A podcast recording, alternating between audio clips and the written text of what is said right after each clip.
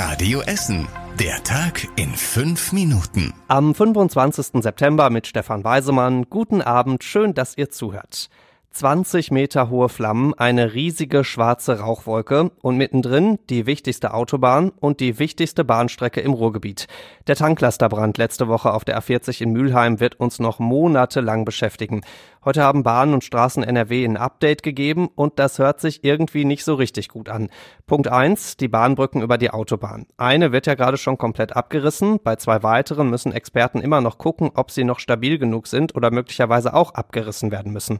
Eine vierte gibt's noch, die ist noch in Ordnung und über die fahren ab Montag zumindest wieder Züge und zwar von Duisburg in Richtung Essen. In die andere Richtung bleibt's bei den Umleitungen und Ersatzbussen, wie wir sie aus dieser Woche kennen. Die Bahn plant jetzt eine Hilfsbrücke über die A40, aber bis die fertig ist, dauert es auf jeden Fall Monate, heißt es. Punkt zwei: Die Autobahn selbst, auf der liegen gerade noch die Reste der abgerissenen Brandbrücke. Bis die weg sind, dauert es wahrscheinlich so bis Ende nächster Woche. Dann muss noch Asphalt neu drauf gemacht werden. Übernächste Woche Montag heißt es dann zumindest auf der A40 wahrscheinlich wieder bahnfrei. Ich gehe mit meiner Laterne und meine Laterne mit mir. So schallt es Anfang November immer durch die Straßen in Essen. In diesem Jahr wird daraus allerdings ein sehr leises Ich gehe nicht mit meiner Laterne und meine Laterne auch nicht mit mir. Fast alle größeren Martinszüge bei uns in Essen für dieses Jahr sind schon abgesagt. Corona bläst da die Laternen aus. Beispiel Schonnebeck, da gibt's den Martinsumzug jetzt seit über 70 Jahren und er fällt dieses Jahr tatsächlich zum allerersten Mal aus. Wir hätten bei allen ganz genau auf die Corona-Regeln achten müssen, sagt der Schonnebecker Werbeblock. Bei rund 5000 Teilnehmern ist das letztlich nicht zu machen. Und auch in Frintrop, Überruhr, Kettwig, Harzopf, Bredeney, Borbeck, Rüttenscheid, überall bleibt's Anfang November auf den Straßen ein bisschen dunkler als sonst. Allerdings eine einzige funzlige Laterne stemmt sich noch gegen Corona. Der Bürgerverein in Karnap, der will seinen Umzug mit rund 500 Menschen machen, inklusive Pferd. Wir haben Hoffnung, weil alles draußen ist, heißt es, aber es ist auch klar, Gesundheit geht letztlich vor. Hoffentlich teilt St. Martin nicht nur seinen Mantel, sondern auch ein bisschen Glück mit dem Karnaper Martinszug. Es ist ja wunderbar, dass Weihnachten so viele Menschen die Sehnsucht verspüren, in die Kirche zu kommen. Und es ist grauenvoll, dass wir es ihnen nicht ermöglichen können, in die Kirche zu kommen. Schöne Bescherung. Das wird wirklich ein schwieriges Corona-Weihnachten dieses Jahr. So wie die evangelische Gemeinde in Bergerhausen fragen sich gerade ganz viele Gemeinden bei uns, wie sollen wir eigentlich die vielen Menschen unterbekommen, die alle an Weihnachten in die Kirchen strömen.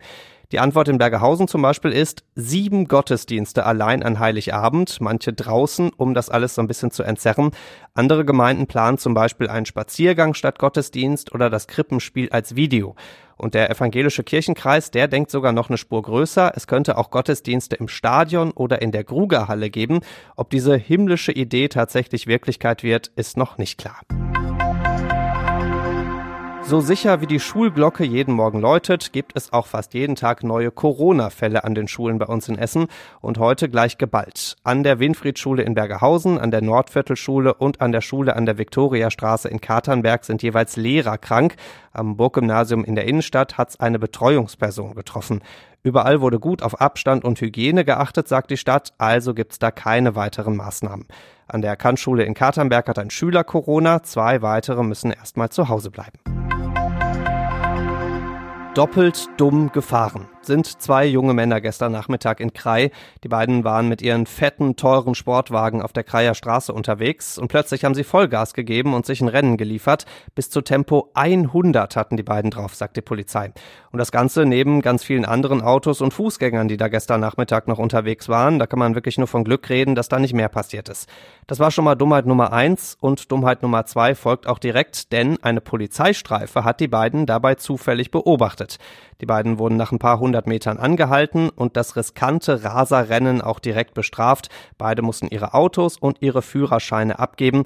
Ob sie dann genauso schnell zum nächsten Bus gelaufen sind, ist nicht bekannt. Und das war überregional wichtig. Anschlag auf die Allgemeinheit. So nennen die Arbeitgeber die Warnstreiks im öffentlichen Dienst. Und nächste Woche Dienstag kommt's tatsächlich ganz dicke, denn dann fahren in ganz Deutschland praktisch keine Busse, keine Straßenbahn und auch keine U-Bahn und das einen ganzen Tag lang.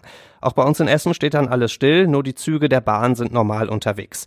Die Gewerkschaft Verdi fordert unter anderem 5% mehr Geld für die Mitarbeiter im öffentlichen Dienst. Und zum Schluss der Blick Blick aufs Wetter. Der Herbst ist da und zeigt sich am Wochenende auch in voller Ausdehnung. Morgen erst dichte Wolken mit ein bisschen Regen. Im Laufe des Tages wird das dann immer mehr Regen bei 14 Grad.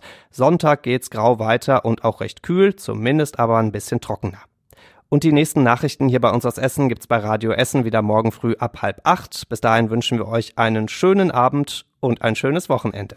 Das war der Tag in fünf Minuten. Diesen und alle weiteren Radio Essen Podcasts findet ihr auf radioessen.de und überall da, wo es Podcasts gibt.